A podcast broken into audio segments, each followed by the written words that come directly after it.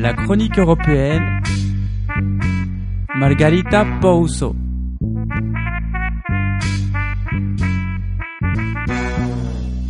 Commençons cette chronique en parlant de la crise migratoire européenne en Méditerranée. Un total de 58 personnes ont été secouru par l'Aquarius en Méditerranée centrale et sont arrivées à Malte dimanche 30 septembre. L'île a accepté d'accueillir ces migrants majoritairement originaires de Libye et du Pakistan dans la mesure où des États membres de l'Union européenne acceptent de collaborer à leur répartition. À l'image du dispositif mis en place depuis depuis la fermeture des ports italiens aux navires humanitaires cet été, cette fois, la France, l'Allemagne, le Portugal et l'Espagne ont déclaré vouloir participer à cette obligation. Les équipes de l'Office français de protection des réfugiés et apatrides, l'OFPRA, ont entamé mardi 2 octobre des entretiens à l'Initial Reception Center, un centre fermé dans lequel sont maintenues les personnes débarquées de l'Aquarius. Paris s'est engagé à offrir sa protection à 18 d'entre elles.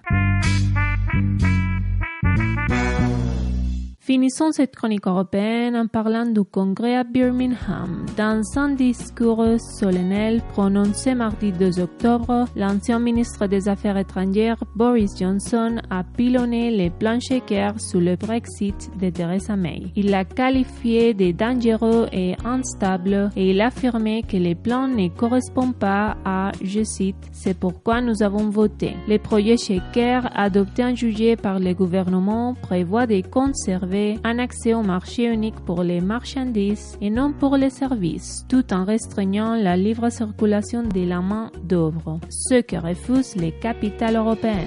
Se moquant de l'europhile ministre des Finances Philippe Hammond, qui a prédit que Boris ne deviendrait pas Premier ministre, ce dernier a lancé C'est sa seule prédiction depuis longtemps qui s'approche de la vérité. Mais si Johnson n'est plus ministre et a perdu le droit de s'exprimer à la tribune du Congrès, mais son intervention dans une salle de 1500 places du centre de conférences de Birmingham avait été préparée pour faire de l'ombre au Congrès officiel qui doit se clôturer mercredi. Quelques heures avant le discours de Boris Johnson, Theresa May avait d'ailleurs allumé des contre-faux en annonçant une réforme de la politique d'immigration pour l'après-Brexit, en menaçant de reléguer les Européens au même statut que les autres étrangers dans les procédures d'immigration et en annonçant la fin de l'entrée des travailleurs étrangers non qualifiés, la première ministre battait franchement la carte immigration dans les négociations avec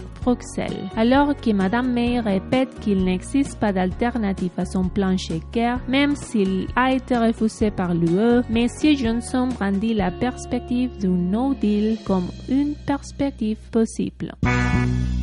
La chronique européenne Margarita Pouso.